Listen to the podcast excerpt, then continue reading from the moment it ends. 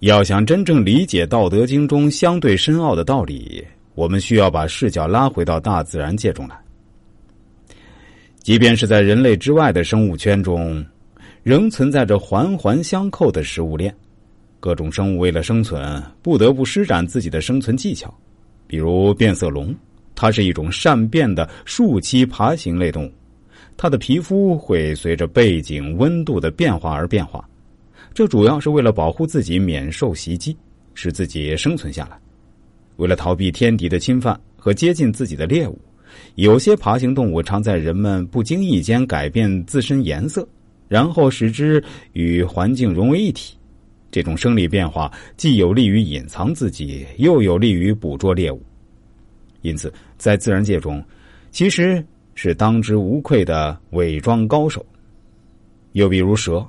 蛇是一种最柔软的动物，正因为它柔软，所以它才可以任意改变自己的形状，可以躲避敌人的进攻，并自由前行而不受外界环境的阻挠。假如蛇像木棒一样坚硬，它还能自由前行吗？这听起来觉得很可笑，但问题的根源在于它违背常理，即我们所说的大道。大道虽然看不见摸不着，但能为人类所感知。德是道的体现，它体现了道的无形无为。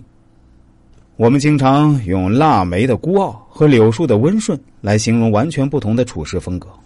腊梅不畏惧严寒，傲然挺立，任凭外界冰霜狂虐而悄然争艳；而柳树不同，它随风舞动，姿态妩媚，迥异的个性就必然造成两种完全不同的命运。正因为腊梅坚挺，所以稍微碰到它，它的花瓣就会脱落；而柳树左右摇摆，即使碰到它也不会受损，反而得到了“杨柳依依”的美名。老子的委曲求全之道，在为人处事上能释放出巨大的能量。他告诉我们：做人过于清高，必然招人嫉妒打击；为人过于强势霸道，必然树敌过多而不能长久。待人过于严苛，必然被人孤立；而保持低调、委曲求全，不但能够避害，还能趋利。这才是高明者的选择。而得道之人最明白这个道理，他们永远都会处在取和往的境界里。没有了概念的分别，也就没有了矛盾；没有了矛盾，也就没有了痛苦；没有了痛苦，也就自在无为，和大道同步了。